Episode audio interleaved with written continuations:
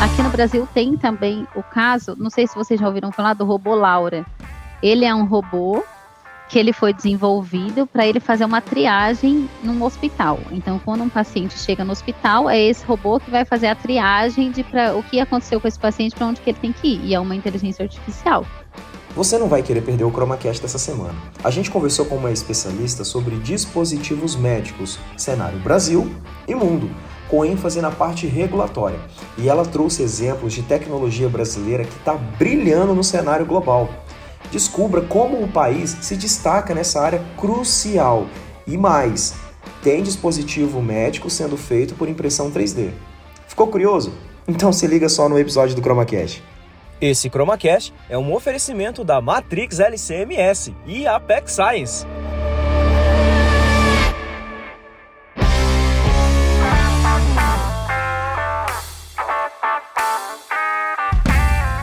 Fala galera, sejam todos muito bem-vindos. Eu sou o Bruno Carvalho e a gente está começando mais um ChromaCast.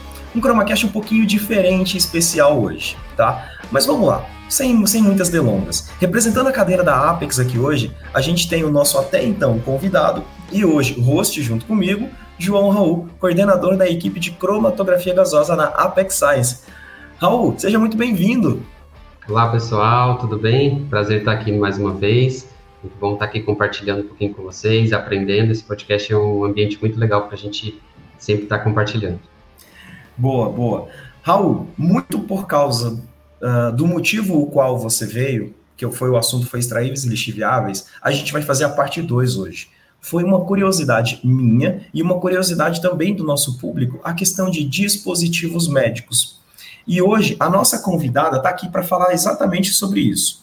Ela é mestre em ciências biológicas pela Unesp, gerente de segurança humana na Sobel Consultants, toxicologista com mais de 16 anos de experiência no mercado em toxicologia regulatória, transitou por diversos cargo, cargos técnicos, até mesmo como diretora de estudos da parte de gestão e cargos estratégicos. Fernanda Sales, que prazer ter você aqui com a gente. Oi, pessoal, eu que agradeço, Bruno e Raul, pelo convite. É um prazer estar aqui. Eu conheci o ChromaCast e a Apex a partir do ChromaCast, então, na verdade, é uma honra mesmo poder estar aqui que a partir do episódio do ano passado, que o Amadeu e o Fernando participaram no ChromaCast, que daí eu conheci a Apex e nós iniciamos a parceria, né, Raul? E aí a gente vem trabalhando junto em relação nesses estudos de extraíveis e lixiviáveis para dispositivos médicos. Então é bem interessante. Eu poder estar aqui, estou bem satisfeita. Eu agradeço muito. Ai, que legal, Fê. E pessoal, para vocês que estão nos vendo e nos ouvindo também, o ChromaCast serve para isso, para conectar pessoas. Aqui a gente tem um exemplo da Fernanda. Ela conheceu a Apex por meio do ChromaCast e descobriu que a Apex, junto com o Raul e a equipe lá, fazem as análises de extraíveis e lixiviáveis para dispositivos médicos. Bom, a partir daí a história já é história já, né? Já fizeram parceria, a Fernanda já visitou o centro de estudos da Apex, e aí a amizade, laços profissionais, enfim. Então, utilize o ChromaCast também como essa ferramenta de conexão Conexão hoje é muito importante. E a gente procura trazer muitos convidados aqui, pessoas que entendem de diversas áreas e que vão agregar conhecimento a você também, tá bom?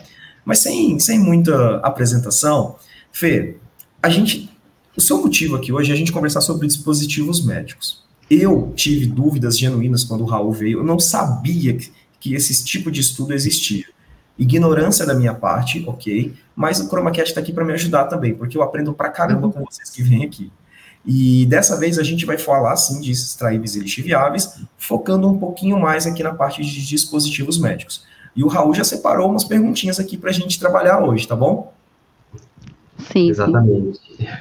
Bora lá. É, Fer, para a gente começar, assim, é, acho que é interessante falar para o pessoal, né, como várias pessoas aí têm, têm algumas dúvidas, o que, que são né, esses dispositivos médicos e como que eles contribuem tanto para o diagnóstico, tratamento e monitoramento de condições de saúde.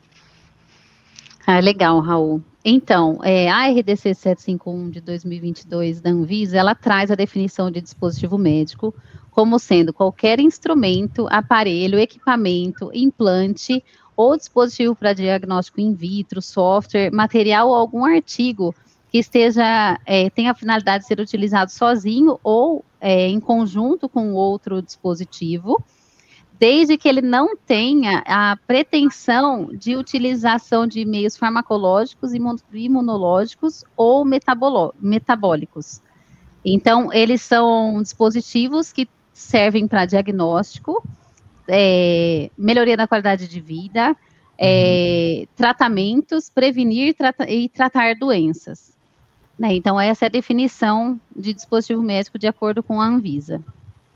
Legal. E aí você citou, inclusive, Fê, diferentes aplicações, né? Mas assim, se você pudesse citar, por exemplo, um ou dois exemplos dos principais mais utilizados hoje em cada aplicação, você conseguiria nos ajudar, nos dar esses exemplos?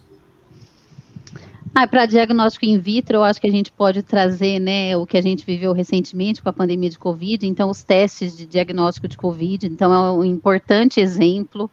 Né, a gente tem também os testes de monitoramento de glicemia para pacientes com diabetes. A gente tem marca-passos, a gente tem tomógrafos. Então, o dispositivo médico é uma classe de produtos que vai desde um equipamento de ressonância, um tomógrafo, um ultrassom, um ventilador mecânico, até um implantável, que pode ser um implantável é, odontológico, pode ser cardiovascular, intracerebral, então depende, é uma classe muito vasta né, de dispositivos. Uhum. É, tintas para tatuagem, para maquiagem permanente, uhum. também é classificado como dispositivo médico. Hoje também está classificado como dispositivo médico qualquer é, lubri, é, produto que tenha, é, não tenha intenção farmacológica, mas que contenha um IFA, né, que é um insumo farmacêutico ativo.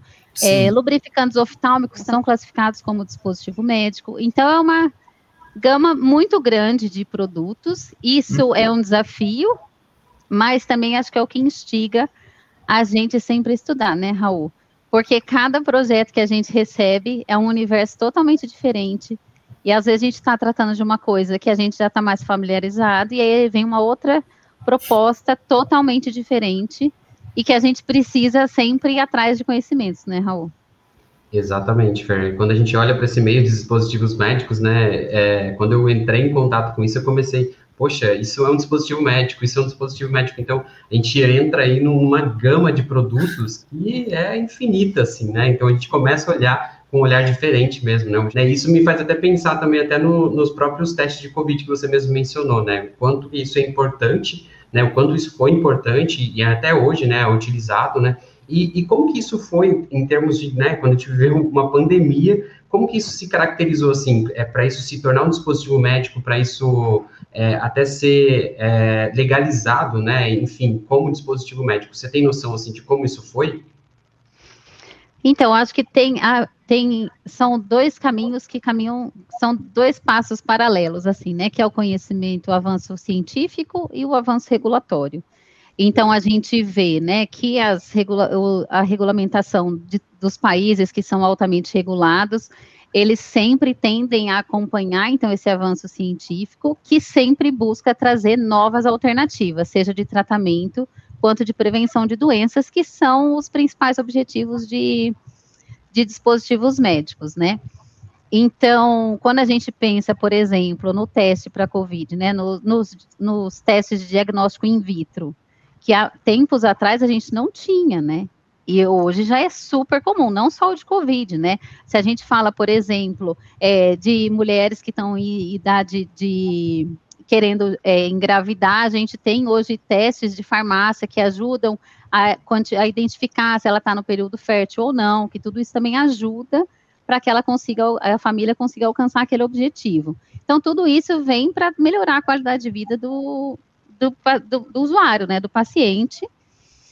E eu acho que tem é isso, assim, o, a ciência avança e o regulatório, né, as agências reguladoras vão sempre indo junto também para acompanhar, para que o paciente tenha cada vez mais opções de tratamento ou de ferramentas, né, como esses testes que eu acabei de citar, para melhorar os objetivos ou a qualidade de vida, né? Sim, Legal. sim. Matrix LCMS a melhor experiência para o seu laboratório.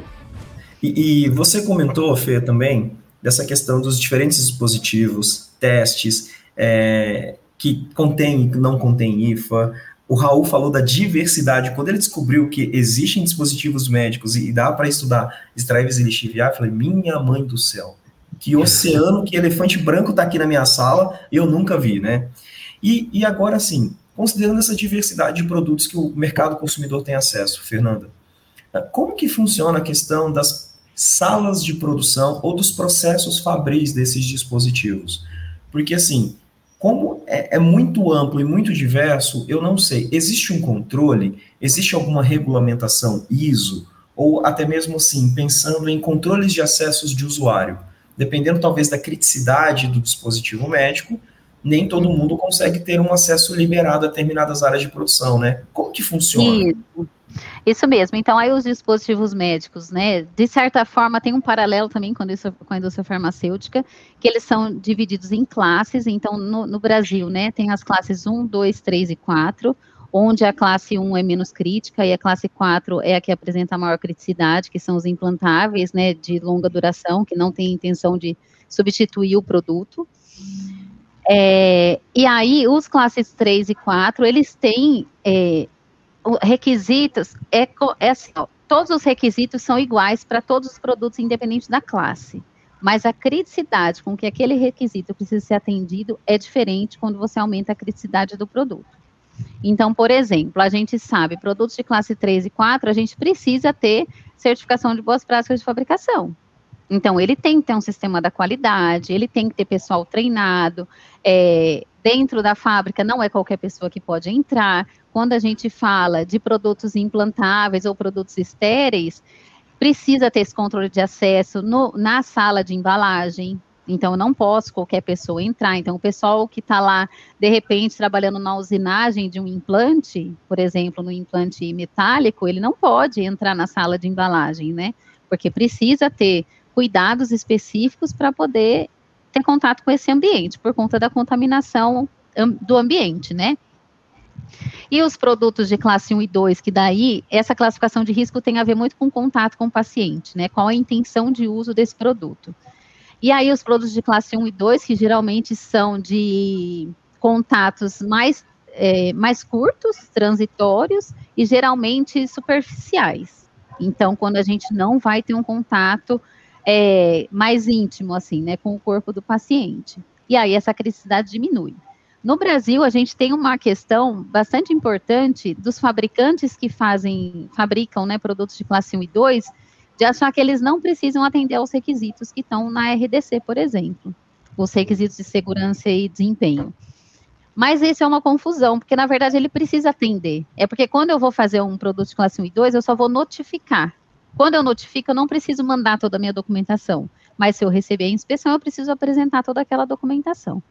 Um produto de classe 3 e 4, ele é passível de registro. Então, para que eu tenha o registro do meu produto, eu preciso submeter a documentação técnica.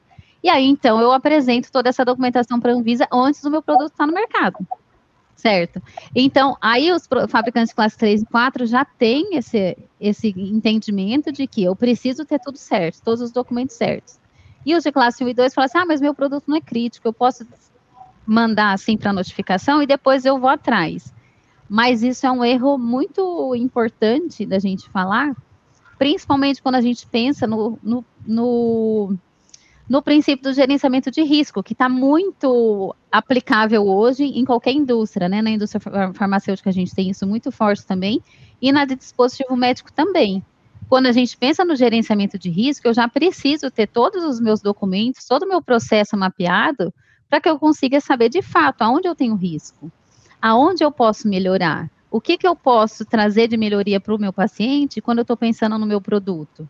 Né? Isso não só quando eu vou submeter a registro ou a notificação, mas também ao, ao, ao acompanhamento pós-mercado, porque nem sempre nem todos os riscos são previsíveis quando você está na fase de desenvolvimento de um projeto. Então, você precisa do seu acompanhamento pós-mercado para que ele vá te trazer novas informações e você vai ficar sempre assim, ó, você traz informações no mercado e você melhora o seu produto. E aí você coloca ele no mercado e você traz novas informações no mercado para melhorar o seu produto. É o processo de melhoria contínua, né, que a gente conhece. Então, isso é bem relevante de, de ser dito, assim, da gente conversar, porque a gente precisa ter essa prática, né? Independente da classe de risco do produto. Sim. Uh, Super legal, Fer. E pensando até nessa questão do gerenciamento de risco, Fer, trazendo até um pouquinho para essa discussão também de extraíveis, né, lixiviáveis, processo de validação de limpeza, enfim, é, são processos que hoje já estão bem mais estabelecidos na indústria farmacêutica, né? E como que você acha que isso está para dispositivos médicos? Será que é, os fabricantes estão levando em conta, cogitando, né, esse tipo de risco? Eles estão considerando isso? Como que você acha que está tá no cenário assim atual?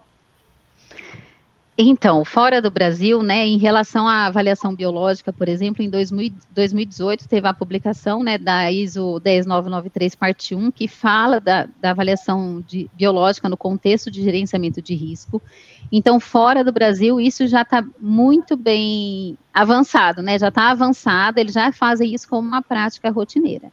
Uhum. No Brasil, a gente vê que ainda a gente tem fabricantes, tem fabricantes que não, que são super alinhados, porque vendem para fora, que vendem para os Estados Unidos, para a Europa, e aí eles precisam já apresentar todas essas documentações, que o gerenciamento de risco é o pano de fundo de tudo, né, que a gente Sim. faz. Então, esses fabricantes que vendem nos mercados internacionais, que são altamente regulados, também já têm essa documentação. E tem fabricantes que ainda não, que ainda tem esse, esse comportamento de, ah, eu sempre fiz assim e funcionou, então eu vou tentar fazer dessa forma, eu vou apresentar, ver se dá certo. E mesmo que isso signifique um atraso daquele produto chegar no mercado, ou às vezes ele ter que fazer um recall, por exemplo, sabe? Qualquer outra consequência que isso possa ter. E hoje a gente vê que a Anvisa tem uma. É, tem sido mais crítica, né, na solicitação solicita a documentação, mas tem sido mais crítica no, em solicitar que aquilo seja atendido, né?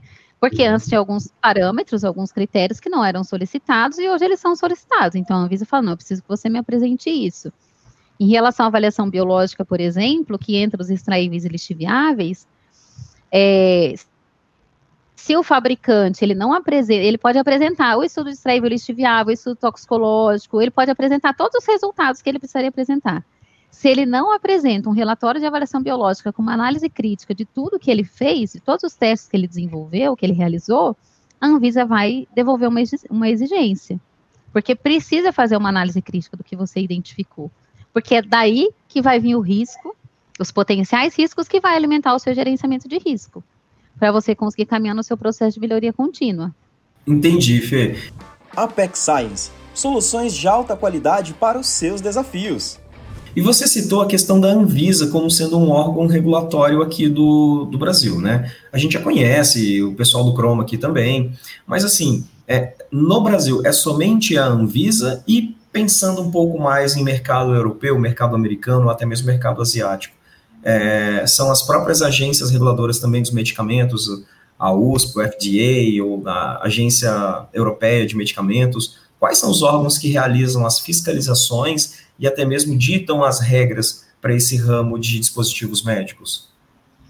Então, varia de país para país, né? Então, no Brasil a gente uhum. tem a Anvisa, nos Estados Unidos a gente tem a FDA, na Europa a gente tem a EMA, mas na verdade na Europa funciona um pouco diferente, porque aqui no Brasil e nos Estados Unidos, quando a gente quer é, ter um produto no mercado, a gente submete a documentação, ou seja para notificação ou para registro, direto para a Anvisa ou para a FDA.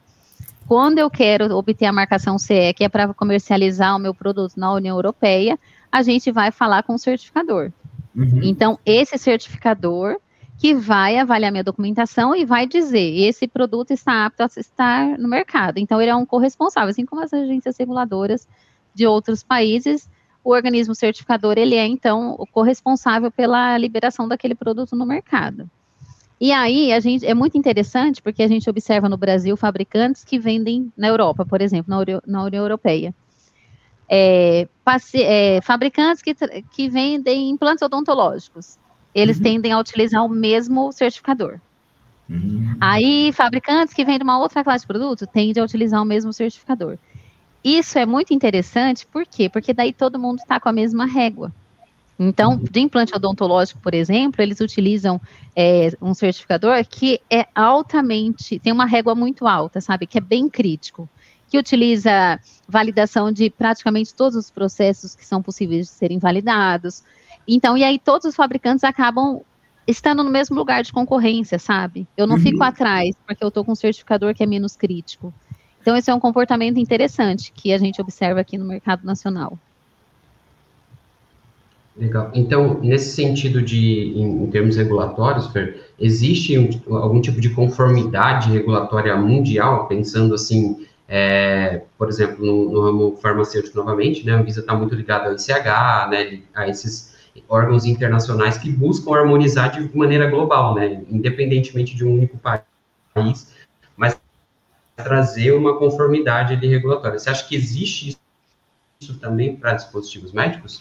Existe, existe sim, Raul. A gente tem o IMDRF, que é o Fórum Internacional de Reguladores de Dispositivos Médicos, que tem diversos países membros, do qual o Brasil faz parte. Então, por exemplo, tem a Austrália, Brasil, Canadá, China, a União Europeia, o Japão, a Rússia, a Singapura, Coreia do Norte, Reino Unido e, e os Estados Unidos. Então, são vários países que fazem parte do IMDRF que, que, é, são, que vai fazer a harmonização da regulamentação, né? E aí acaba que tudo fica mais fácil, né? E também a gente tem, quando a gente fala de sistema da qualidade, né, que a gente estava falando de boas práticas de fabricação, então os fabricantes precisam, né, de classe 3 e 4, precisam ter o sistema da qualidade. Uhum. Aqui no Brasil, a gente vai falar muito de, de BPF. Fora do Brasil, a gente tem que atender a ISO 13485, né, que é de sistema da qualidade. A gente tem, é, por exemplo, o MDSAP, que é um, um programa onde os países que fazem parte desse do MDSAP, eles conseguem ter uma facilidade para fazer auditorias e para conseguir é, ter aceitação no, do sistema da qualidade entre os países, sabe? Então é uma convergência regulatória que a gente fala em, em relação a sistema da qualidade para a fabricação de dispositivo médico, que é um facilitador também quando a gente pensa na globalização, né, para a gente conseguir atender diferentes mercados. Uhum. E, e, quando a gente olha até para o ramo, você falou de boas práticas de fabricação, né, Fer? E acho que para o ramo laboratorial são as boas práticas de laboratório, né, a BBL. Então, assim, para conseguir atender esse mercado, o laboratório precisa ter essa certificação, precisa ser certificado para realmente garantir, né? Então, assim, é, a gente olha aqui, vê que é um ambiente realmente extremamente regulatório, principalmente quando a gente está olhando para a classe 3 e 4. Então, assim, tudo aquilo precisa ser muito bem controlado, tanto fabricação quanto as análises que estão associadas àquele, àquele dispositivo em si, né, para garantir mesmo a qualidade do, do produto, né? É isso mesmo, Raul, que daí a gente fala do ciclo de vida do produto, né? Então, uhum. quando eu penso na concepção de um novo produto, de um novo projeto, eu já tenho que pensar em toda a cadeia que eu vou utilizar para que ela tenha um sistema da qualidade. E aí, quando a gente fala de laboratórios, é, nos Estados Unidos só é aceito BPL, aí na Europa a gente ainda consegue fazer algumas análises em ISO 17025, mas quando você quer atingir um padrão ouro de, de sistema da qualidade laboratorial, a gente sempre atende, faz pela BPL, né? Então, uhum. isso faz muito sentido mesmo, Raul. Ah, legal. E, e Fê, assim, falando de. Eu não sei se entraria muito na sua área, mas uh, quais são os riscos associados aos dispositivos médicos uh, com relação a, por exemplo, infecções associadas a falhas técnicas ou a performance aquém ou diferente do esperado. Essa parte regulatória também entra nisso? Essa parte que você auxilia as empresas?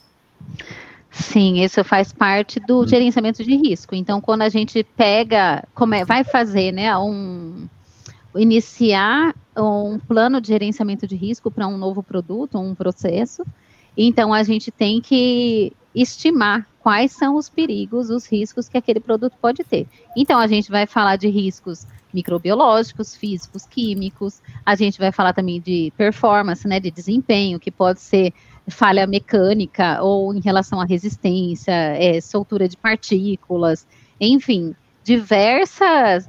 A gente tem que pensar muito fora da caixa quando a gente está falando de gerenciamento de risco, né? Porque a gente tem que pensar em muitas possibilidades.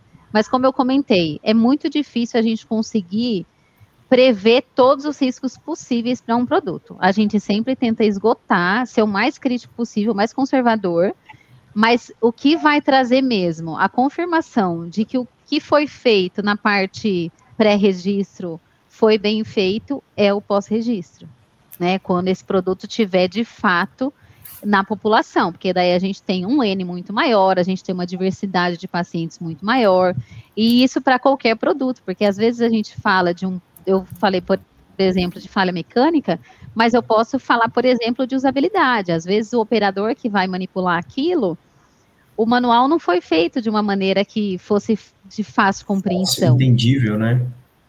Exatamente. E aí uhum. ele acaba tendo um erro, mas por conta de uma documentação que não foi bem elaborada. Pode ser que também a gente sabe que nem todo mundo lê manual, mas quando a gente fala de dispositivo médico, é muito importante que isso seja feito. E existem os testes de usabilidade, que é justamente isso. Vamos ver se o que foi escrito está fácil de, do operador entender, né? Como que se utiliza aquilo. E até tem uma história interessante que uma vez a gente estava com um projeto de um dosador oral.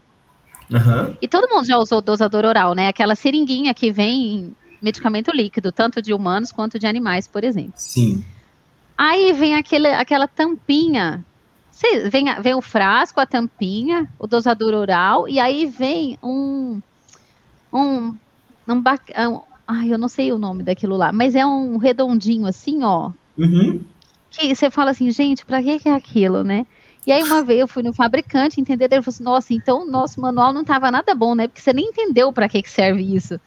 Aí eu falei, não, porque eu não usei o produto de vocês, né? Na verdade. Mas era isso, assim, para você não ter contaminação, então você coloca essa pecinha no uhum. frasco do seu medicamento, e aí você sempre vai verter o frasco e puxar com a seringa, de forma que a seringa nunca entre em contato com o medicamento ou com o produto que você está pegando ali. E uhum. eu, na época, tinha cachorro, né? E aí eu falava assim, gente, eu colocava lá dentro, lavava a seringa, e eles, nossa, se você lesse, né, o manual, nada disso estaria acontecendo. Porque quando é. você lava muito, você perde a lubrificação, você pode ter trinca, você pode ter quebra, aí você vai inutilizar a sua seringa, o seu dosador oral. É um produto muito simples, mas você vê como é muito importante. É muito importante. A forma como está escrito que o usuário tem que utilizar aquele produto, né? É, é verdade. E assim, o, o, exemplo, o estudo de caso que você trouxe é muito simples, um dosador oral. Mas se você expande isso para os diversos dispositivos médicos, que sejam próteses, que sejam pinos, que sejam, enfim, da área odontológica, da área médica, é muito complexo, né, Fernanda? Muito, muito. E aí depende muito isso mesmo. O usuário tem que ter afinidade e tem que entender aquilo que estava escrito. A gente tem exemplos, por exemplo, de implantes Uhum. Que se o cirurgião ele não lê exatamente como que ele vai colocar a prótese, os parafusos e como que ele vai fazer aquele encaixe, o paciente pode ter um problema dele não conseguir andar nunca mais na vida. Entendeu? Então isso é muito sério. Então o fabricante precisa mesmo garantir que ele está escrevendo da melhor maneira possível. O teste de usabilidade vai trazer para a gente essa informação de se aquela informação está clara o suficiente, mas os fabricantes tendem também a, que caso de implantes, por exemplo, tendem a sempre ter contato com o cirurgião é, para que aquilo seja feito da melhor maneira possível. Hum, Isso principalmente quando a gente fala, desculpa, Bruno, quando a gente fala, por exemplo, é, produtos de prateleira, que são aqueles produtos que são todos iguais. A gente tem uma menor criticidade em relação à implantação. Mas quando a gente fala dos produtos customizáveis, personalizados, de implante, por exemplo, a gente uhum. daí tem uma criticidade muito maior para implantação. Então, por exemplo, tem fabricantes que fazem os implantes personalizados e aí, para cada implante que ele vai fornecer para o médico solicitante, o médico vai lá e tem o treinamento de como ele vai fazer aquela implantação. Para que ela tenha o desempenho previsto. A segurança Entendi. e o desempenho dela seja mantido. Entendi. Legal, né, Raul? Muito legal, e é super interessante, né, porque a, a Fer falou sobre essa garantir, né, a usabilidade do produto, todas essas informações que contém o fabricante, ele em geral, ele precisa, né, garantir isso, né? Mas também tem um outro lado que é o quem vai utilizar aquilo, né? E, e alguns casos assim que até me vem à mente que eu descobri há pouco tempo também sobre os, preenche, os substâncias de preenchimento facial, por exemplo, né? As toxinas botulínicas, bases de ácido hialurônico, enfim, é que existe ali uma indicação de uso, né? A quantidade máxima permitida, só que as pessoas estão extrapolando isso, né? A gente vê aí vários casos assim até engraçados né, disso, mas é realmente sério, né, de se pensar, tipo, o fabricante, ele desenvolve um estudo, ele pensa em como aquilo vai ser aplicado, e aí, né, se não houver, né, um, um profissional ali que cumpra exatamente isso, é onde que vem, né, todas as consequências, né, para isso depois. Então, a gente acaba é, verificando, poxa, foi feito todo isso do, de, de como aquilo deve ser usado, foi feita uma avaliação de extraíveis lixiviáveis, produtos de degradação, e está tudo né, muito certinho, muito garantido, mas se o consumidor final ali, ou intermediário, não garante isso, poxa, todo o seu estudo vai por água abaixo, né? Então é muito interessante pensar nisso também. Exatamente, Sim. mas isso também faz sentido para o fabricante fazer cada vez a documentação dele mais robusta, mais robusta. Uhum. Porque se eu fiz a minha documentação falando no caso do preenchimento lab, é, facial, se eu fiz falando que podia utilizar 02 e ele utilizou 04, ele não está cumprindo a, é, a intenção de uso. Então, eu, enquanto fabricante, estou protegido quanto à segurança da utilização de 02, por exemplo sabe? Então, isso é uhum. é muito interessante mesmo, porque daí eu acho que vira uma via de mão dupla. Eu preciso também ter contato com o meu usuário para que ele faça uso responsável. Sim, sim. E, e Fê, assim, você está em contato com muitas empresas que, tanto brasileiras que querem exportar, quanto empresas estrangeiras que querem importar. Nesse cenário, como que o mercado brasileiro de dispositivos médicos está situado? Ele está bem posicionado? Ele ainda está muito imaturo? Como que o Brasil é visto no mercado mundial de dispositivos médicos? O Brasil é importante, né? É fabricante de dispositivos médicos, tem é, importantes fabricantes no Brasil que vendem para o mundo inteiro. Aqui eu posso dar exemplos, por exemplo, dos fabricantes de válvulas cardíacas. A gente tem duas empresas em São José do Rio Preto, que são duas empresas super relevantes para essa área, Uau. que desenvolvem produtos inovadores a partir de pericárdio bovino. E são válvulas cardíacas, assim, muito específicas e com uma criticidade muito séria, porque eu estou falando do sistema circulatório central, né, que tem sim, impacto sim. direto na, na, na, vida do paciente. Enfim, uhum. porque se eu estou falando de um implante ortopédico ou odontológico, não é que tanto faz, mas eu não, o paciente não corre risco de, de morte, né? Uhum. Então, é isso que eu estou querendo dizer. E são fabricantes que são reconhecidos no mundo. Cara, é. eu, vou, eu, vou, abrir um parênteses aqui, Fê, e vou deixar meus parabéns aqui para o pessoal dessa empresa, dessas empresas, porque assim, o Brasil ainda ele é muito, ele não é muito bem visto na área de inovação, ciências e tecnologia. E quando a gente encontra exemplos como esses, gente, é para aplaudir de pé. Então fica aqui é. o meu agradecimento, os meus parabéns, continue trabalhando bem, continue inovando e continuem sendo referências naquilo que vocês fazem, porque é, é por uma dessas que dá orgulho da gente continuar fazendo o que a gente faz, assim, viu? É, e eu acho é muito engraçado assim, porque eu tenho muita satisfação mesmo de falar desses dois fabricantes, são fabricantes que me enchem de orgulho mesmo ah, e de ver a seriedade com que eles levam o trabalho que eles fazem, sabe? O comprometimento com produtos seguros e, e eficazes. É muito uhum. bonito, é muito bonito mesmo, sabe? Legal, Fê. Ah, e que bom que a gente tem esses exemplos assim. A gente conversou aqui, ó, duas oportunidades já também, por exemplo, com o professor Dorival Leão ele trabalha muito com a questão de inteligência artificial, estatística. E assim, um exemplo dele também é que o trabalho dele já foi premiado mundialmente. Então, assim, cara, é legal ver legal. tecnologia é. genuinamente brasileira sendo exportada para o mundo. Assim, eu, eu sou muito entusiasta disso, viu, João? É muito legal mesmo. E pensar assim, né, é que existem diversos avanços quando a gente olha, né, para todo o cenário global e ver que em dispositivos médicos isso está acontecendo também, né? Existe muita ciência aplicada a isso, muito desenvolvimento tecnológico, a, a própria aplicação de, de, inteligência artificial, né, Fer? É, eu acho que a Fer até pode comentar um pouquinho mais como a inteligência artificial está agindo nesse meio, né? Como que é toda essa questão de, de é, compartilhamento de dados, proteção de dados, porque, porque assim, é, se a gente olhar é, esses dispositivos de medição é, a, de, de, glicose, por exemplo, né, no, no sangue, isso tem uma conectividade ali, está conectado com o seu celular hoje em dia, então isso tudo é compartilhamento de dados, né? E como que isso está acontecendo no meio de dispositivos médicos? A indústria ela se preocupa com isso também, com a segurança desses dados, esse compartilhamento? Isso, ela precisa atender, né, por conta da Lei Geral de Proteção de Dados, então isso acontece. Recente uhum. agora teve um. A gente faz parte do grupo da BNT, né, que fala sobre avaliação clínica e biológica de dispositivo médico. Aí apareceu uma discussão sobre essa questão dos robôs, né, Raul? Uhum. Que, de empresas que estão desenvolvendo robôs. E aí, aqui no Brasil tem também o caso, não sei se vocês já ouviram falar do robô Laura. Ele é um robô que ele foi desenvolvido para ele fazer uma triagem num hospital. Então, quando um paciente chega no hospital, é esse robô que vai fazer a triagem de pra, o que aconteceu com esse paciente, para onde que ele tem que ir. E é uma inteligência artificial. Então, isso já tem no SUS, inclusive, né? Tem vários hospitais que já têm esse tipo de tecnologia. Eles são, ela, essa tecnologia ela é regulada. Ela acho que tem muitas variáveis, né? Que eu acho que é assim, quando o avanço conforme o avanço, tem, a gente tem o avanço né, do conhecimento científico e tecnológico, a gente, daí que vai o avanço regulatório, né? Aí que as, as legislações vão sendo desenvolvidas, conforme a gente tem esse avanço científico. Então, eu acredito que tudo eh, tem, tem o objetivo de ter a segurança do paciente, a segurança do operador e, e essa questão da proteção dos dados também, né?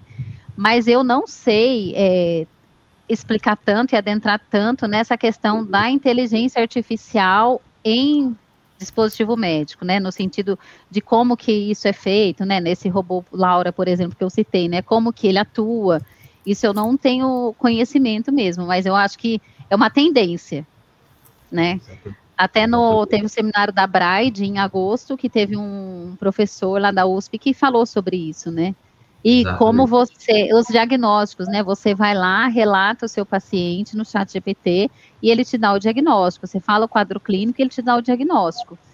Então, aí é assim, né? Para você ter o chat GPT ou essas inteligências artificiais, você precisa de dados científicos atrás, que tem, tem bancos de dados alimentando. Quais Banco bancos de dados. de dados são esses? Quais bancos de dados são esses que estão alimentando? Porque a gente sabe que na ciência, os artigos científicos não são todos abertos. Então, para eu fazer um chat, chat GPT, eu quebro esses, eu quebro o sigilo ou, ou a confidencialidade desses bancos de dados para eu ter acesso a essas informações e o meu, a minha inteligência artificial ser mais robusta. Então, isso são, são uma série de questões, assim, que são questões que às vezes eu me pergunto que eu me faço. Eu falo assim, nossa, mas. Filosóficas, né? É, porque você fala assim, como que tem tanta. Como que o chat GPT, ou, enfim, qualquer outro me traz tantas informações? Onde que ele pega essas informações? Se quando, quando eu vou fazer uma avaliação clínica, eu não tenho esses dados disponíveis. Isso é um arranjo entre as grandes empresas, que elas estão juntas para conseguir esse desenvolvimento ou não? Então, são questões, assim. É, sabe aquele termo que a gente aceita sem ler o que está aceitando? Lá, quando você vai fazer uhum. um cadastro? Começa por aí, né? É. Mas, legal. É. Fê, para a gente dar uma colherzinha de chá para quem, para um fabricante brasileiro hoje que deseja exportar o seu produto, por exemplo, como seria o workflow dele em relação a ele regulamentar o produto, o dispositivo médico dele no Brasil e até mesmo pensando já em exportar, assim, uma visão geral, o que, que ele precisaria fazer? A primeira coisa é ele ter a ideia, né? Não, ele primeiro, beleza, então. Não, ele, tem, ele já tem o produto pronto. Isso, ele já tem um dispositivo, já tem um processo produtivo, ah. ok. Agora eu quero regulamentar, ah. ou enquanto eu estou na fase final de produção aqui, desenvolvimento, eu já quero ir regulamentando o meu produto para o Brasil e, no segundo momento, para, para o exterior. Então, esse caminho que você falou, acho que é o caminho que muitos fabricantes fazem, hum. mas ele não é o melhor caminho. Porque, na verdade, o que a Sobel a gente costuma fazer e a gente tenta levar para os fabricantes é isso. Quando eu penso numa ideia, eu já tenho que saber aonde eu quero chegar para eu traçar minha estratégia regulatória e para eu fazer um caminho mais assertivo e não eu ir fazendo, que é o conceito do quality by design que na indústria farmacêutica hoje em dia está bem forte no P&D, né? Então é eu não vou pegar de um medicamento e ah, vou fazer, não. Eu vou saber aonde eu tô e aonde eu quero ir. Quero ir. Uhum. Exatamente. Então, para dispositivo médico, o cenário é o mesmo.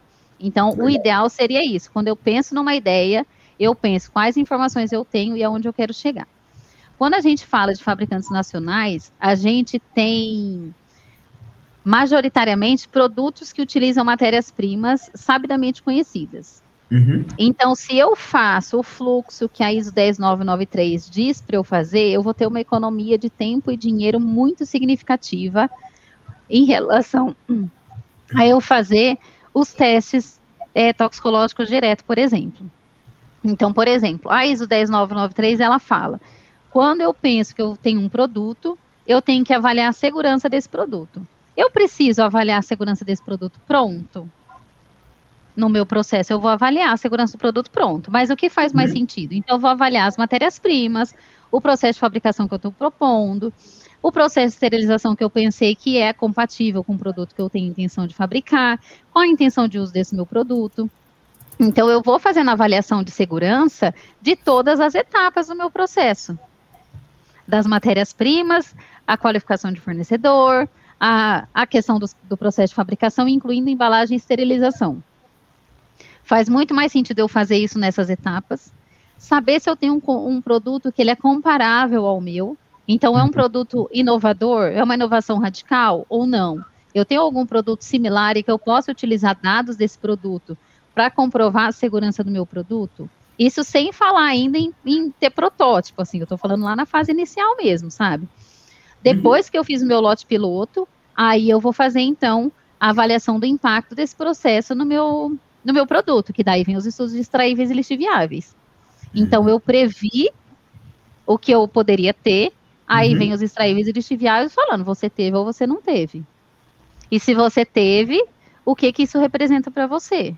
Né? Se você identificou essas substâncias, o que, que elas representam em relação à segurança do seu produto? O que você precisa fazer? Você precisa implementar medidas de controle?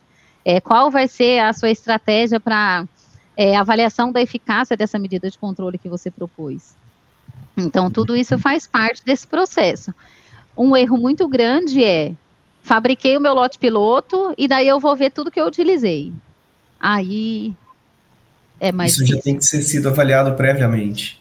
O ideal, sim. E, eu, e a gente ainda tem, porque, como eu falei, em 2018 foi publicada a parte 1 da 10993, com uhum. essa perspectiva do gerenciamento de risco. Antes disso, a gente tinha um checklist de, de desfechos toxicológicos que eu precisaria avaliar, de acordo uhum. com o tipo e duração de contato do produto com o paciente.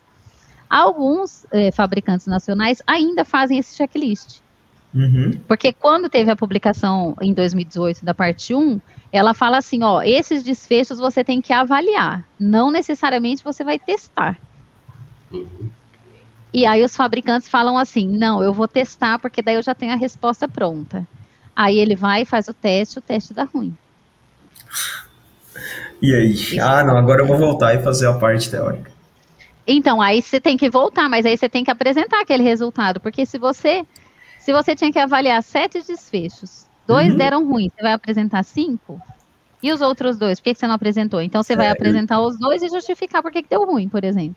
É, eu tinha um, um coordenador que ah, comentava isso de vez em quando. Pessoal, nunca faça uma análise ou uma injeção se você não sabe o que, que você vai fazer com aquele resultado, independente de qual seja, como seja. Se você não sabe o que, que você vai fazer, se der ruim ou se der bom, pare e pense. Talvez não seja o momento ainda de você fazer a sua análise, né? Exatamente. Então, por exemplo, é, eu tenho um fornecedor que é qualificado. Uhum. Eu estou mudando esse fornecedor. Faz sentido eu fabricar um lote de produto com esse fornecedor para saber a segurança do meu produto? Ou faz sentido eu qualificar esse meu fornecedor e no meu controle de mudanças fazer a avaliação do impacto dessa mudança e depois alimentar o meu gerenciamento de risco? Entendeu? Então, o que, uhum. o que é mais rápido e, e, é, e, e vai dar resultado, entendeu? Não, não vai te deixar na mão, não vai te, não te dar resposta. Se por algum acaso essa avaliação é, teórica, né, documental, te deixar com alguma lacuna de conhecimento, aí sim uhum. você pode direcionar para fazer algum teste específico. Mas você vai fazer um teste, você não vai Entendi. fazer todos aqueles testes. Certo. Né? E, e Fernanda, desculpa, pode continuar.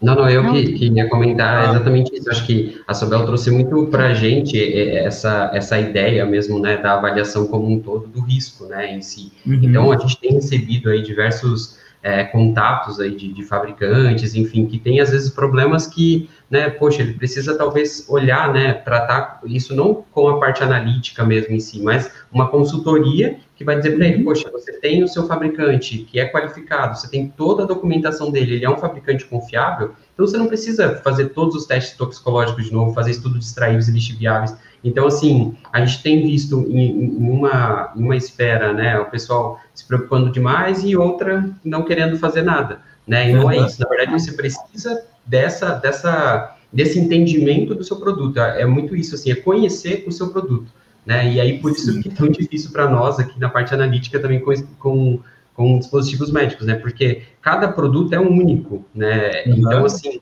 ele é constituído de partes diferentes, poliméricas ou cerâmicas ou vidro, é um vidro de, é, dopado com um tipo de polímero. Então, assim, cada dispositivo é muito único e para a gente isso acaba sendo um grande problema, né? Mas é um problema, um problema que a gente gosta, assim, de, de resolver. Mas, enfim, acho que muito é, tá nisso, entender o seu produto, o que, que ele é. Né, muitos fabricantes né, já têm matérias-primas totalmente conhecidas, né, que já foram, sofreram vários, né, avaliações toxicológicas em diversas esferas ali em si. Então, a não ser que você está, esteja trabalhando com algo muito novo, né, você não precisa realmente olhar totalmente. Na verdade, assim, você precisa olhar totalmente verificando o seu risco, né, e aí sim trazer esses desfechos, né.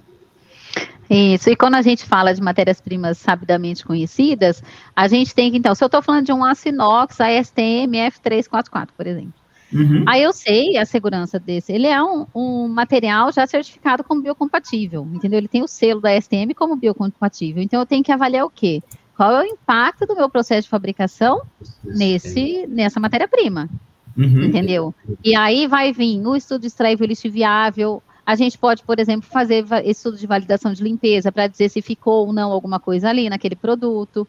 A gente pode também fazer os testes mecânicos para comprovar se aquele processo de fabricação alterou a dureza, a integridade física daquela matéria-prima. Entendeu? São vários testes que a gente pode fazer para responder, mas eu não preciso fazer um implante num animal para comprovar que aquele produto é seguro. Uhum.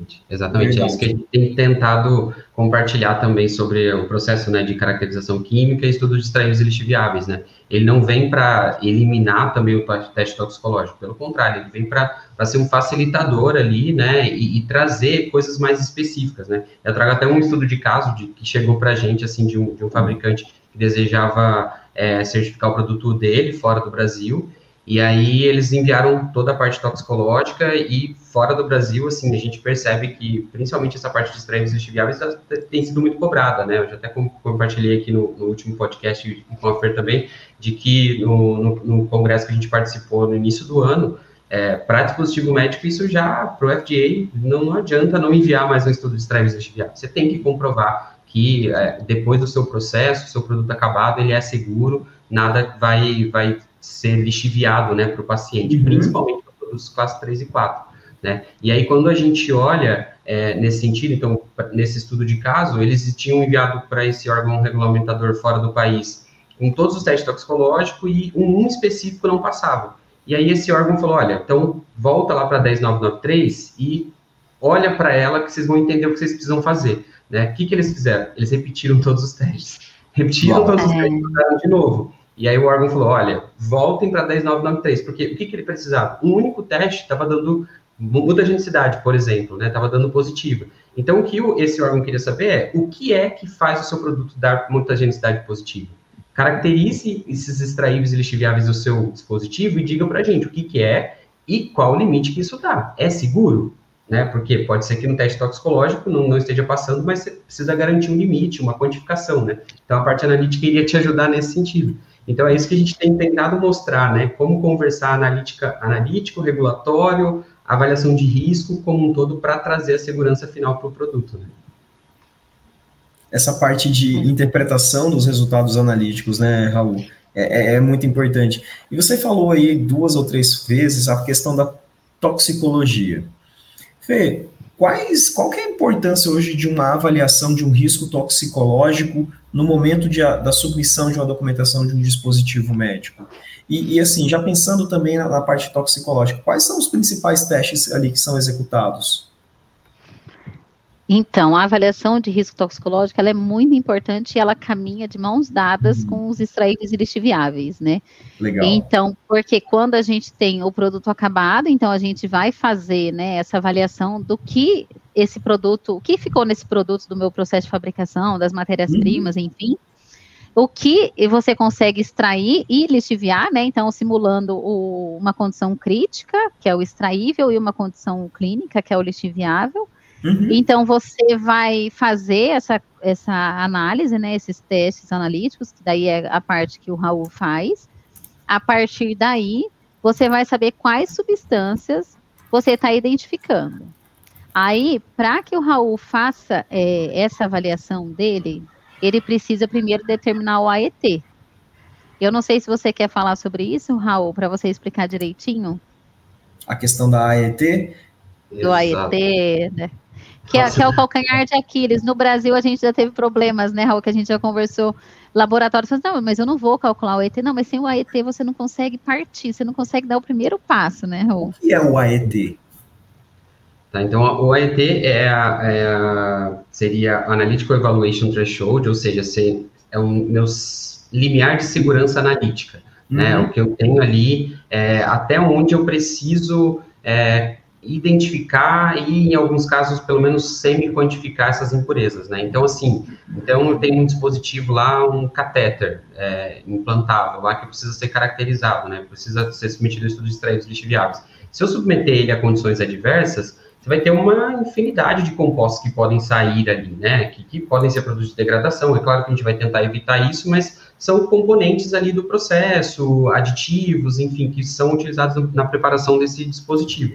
E aí, o AET, ele vem para facilitar, né, no meu estudo, para saber, olha, o que, que é realmente preocupante e eu preciso identificar e quantificar. Né? Então, ele tem que ser o primeiro passo. Então, a gente fala aqui que ele é o coração do estudo de extraíveis lixiviáveis. Por quê? Uhum. É a partir dele que vão, virão os próximos experimentos, para saber, olha, se o meu AET é muito baixo, né, e está saindo bastante coisa, quer dizer que meu produto está liberando uma grande quantidade de impurezas ali, extraíveis e lixiviáveis. Uhum. Né? Agora, se eu tenho meu AET ali e nada está passando desse limite, pronto, você já está garantindo a segurança do seu produto. Né? E é isso que a gente quer. No, no, geral, é isso que a gente quer demonstrar, principalmente no estudo de lixiviáveis, onde é a, a condição mais próxima da realidade. Né? Então, basicamente isso é o AET.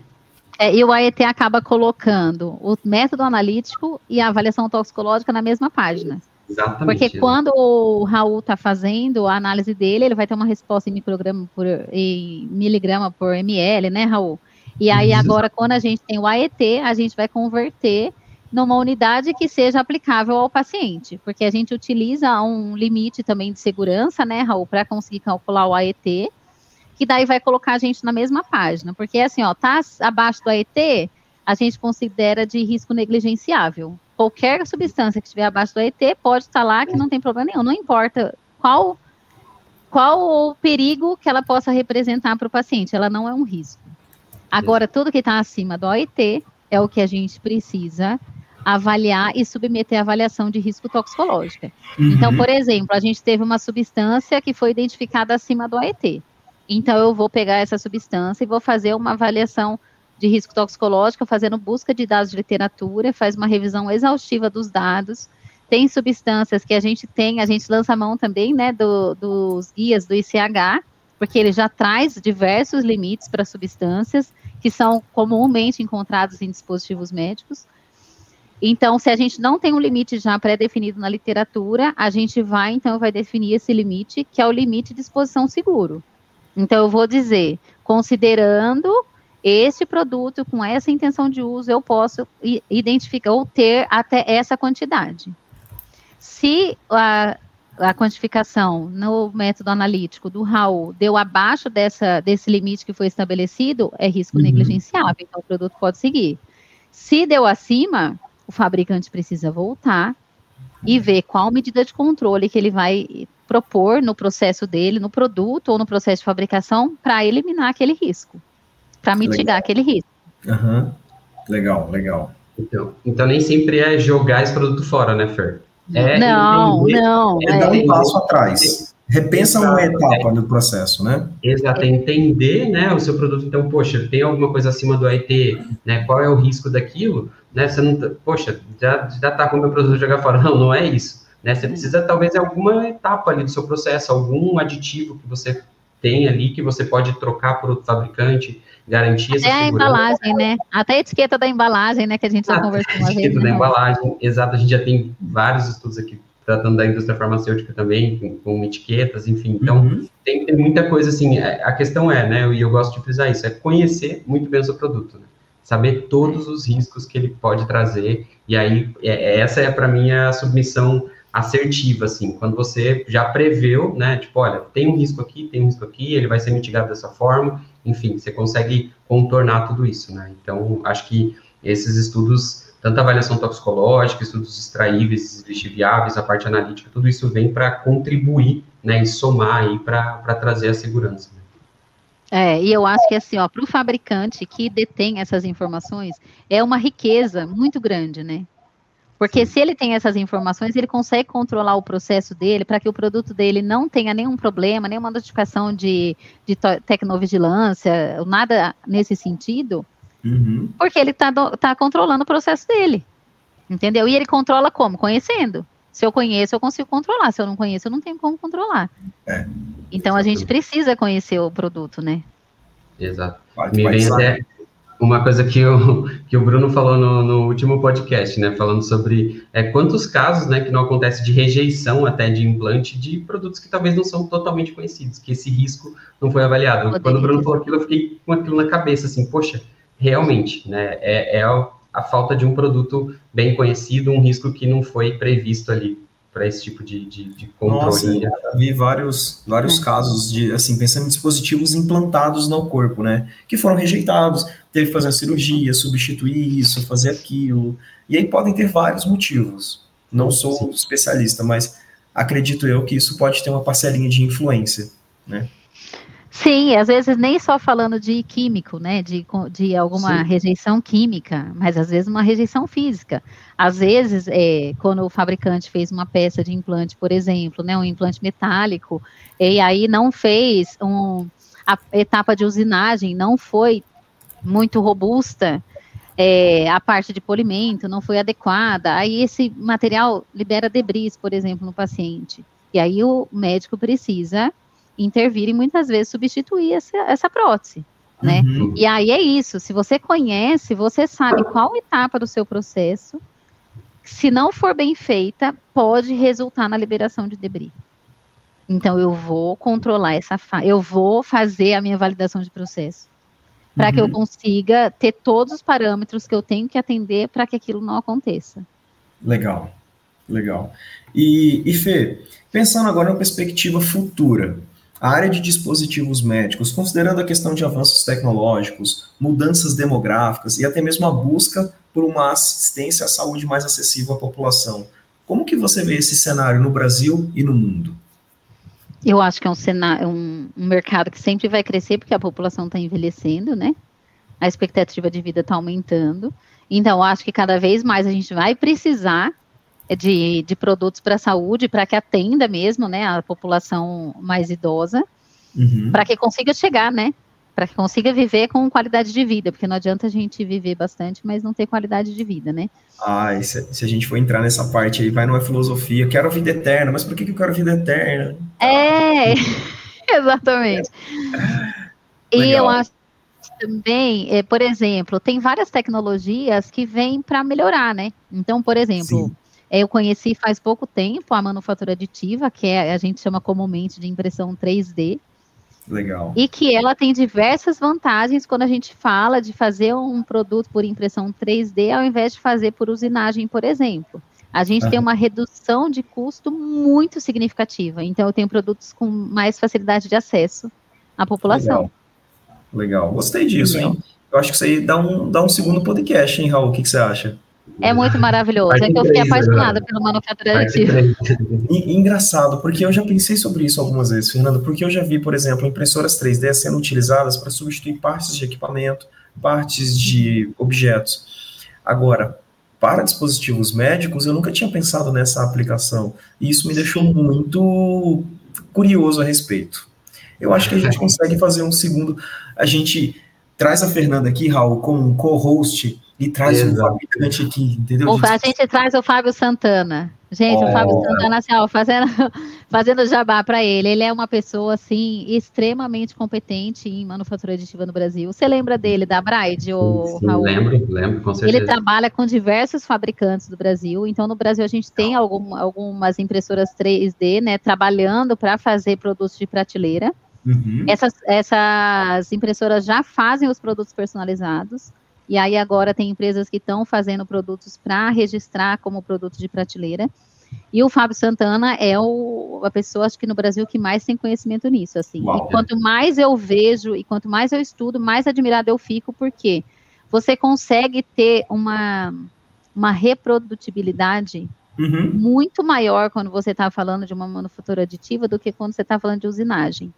E aí, por exemplo, qual o risco de contaminação que eu tenho quando eu faço eu peguei lá na minha impressora 3D, uhum. né, na minha máquina, meu equipamento, e coloquei é, o titânio, a liga de titânio, a matéria-prima, né, a liga de titânio. Aí ela vai por laser, né, vai fazendo lá os cortes e aí vai montando o seu produto.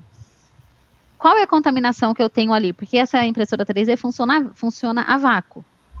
Qual a contaminação que eu tenho ali? A única contaminação que eu tenho ali, naquele momento, é a química que uhum. é de ter mais titânio do que poderia. Certo. Mas se o titânio está numa granulometria maior do que o poro do meu produto, qual é o problema dele estar tá lá dentro? Que ele não vai sair. Você entende? Aí entra uma série de questões e você fala assim, gente, é muito fantástico. Isso que eu conheço, conheço um pouquinho da manufatura aditiva metálica. Uhum. Eu não conheço a de cerâmica. Que a cerâmica também tem ganhos assim, assim, consideráveis, não, né? Falou é assim, maravilhoso personalização. Então você não vai ter mais um produto de prateleira, não vai ser usinado, vai ser impresso. Ganho em tempo, ganho em financeiro, ganho em aplicação propriamente dita para o usuário final. Então, olha, gostei. Vamos fazer isso acontecer já já. É. Raul, você tem mais alguma questão que a gente consiga abordar aqui com a Fernanda? Não, acho que deu para a gente falar bastante coisa aqui, deu para aprender bastante com a Fernanda. A gente só agradece mesmo pela sua participação e agradeço também por me convidarem mais uma vez por estar aqui nesse momento. Eu acho que eu vou voltar, eu sou essa, viu, Bruno? O Raul ah. sabe. As horas que tá todo dia acabando, não, gente, volta só um pouquinho, deixa eu só falar mais uma coisa. Porque eu não respondi sobre quais os principais testes toxicológicos que são ah, feitos, né? A gente falou da avaliação de risco toxicológica, Exatamente. e a gente vai lançar mão dos dados de literatura e, enfim, dos guias que já trazem limites. Uma vez que eu preciso fazer é, testes, Daí a gente vai lançar mão, então, da parte 1 da 10993, uhum. que vai dizer para a gente, de acordo com o produto, né, a duração e o tipo de contato daquele produto com o paciente, a gente tem que avaliar aqueles desfechos.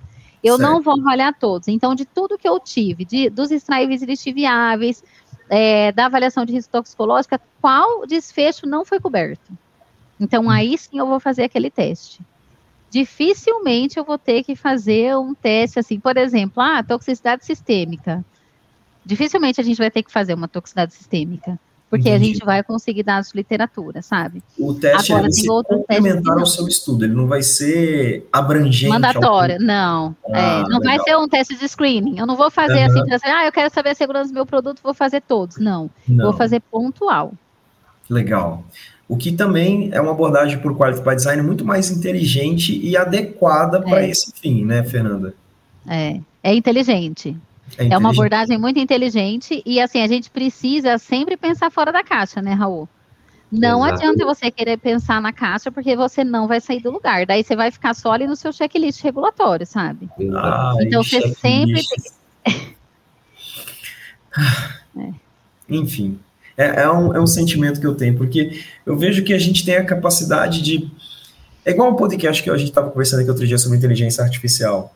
Uma máquina supera um homem, mas um homem com uma máquina pode superar uma máquina. E se o seu trabalho hoje pode ser feito por uma máquina, então o seu emprego está em risco.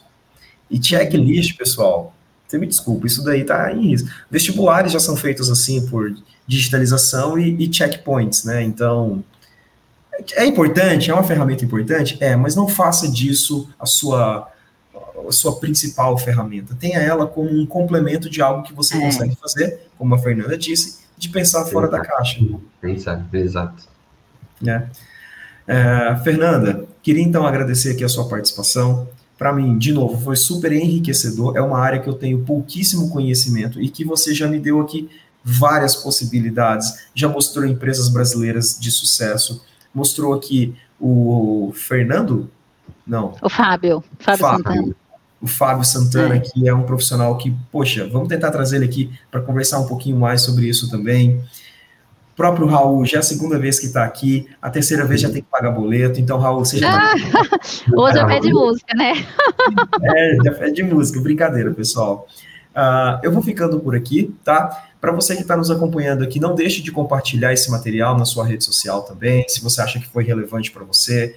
Não deixe de se inscrever no nosso canal. Os episódios são publicados aqui periodicamente e sempre a gente está trazendo alguém aqui para nos ensinar um pouquinho mais. Hoje, nós conversamos com a Fernanda de Sales e falamos sobre extraíveis e lixiviáveis de dispositivos médicos. E quem conduziu o papo aqui comigo foi o nosso querido amigo Raul, da Apex que vocês já conhecem, tá bom? Pessoal, a gente vai ficando por aqui então, e já sabe, né? A gente se vê. Tchau, tchau. Obrigada, tchau, pessoal, pela oportunidade. Tchau, tchau. Esse ChromaCast é um oferecimento da Matrix LCMS e Apex Science.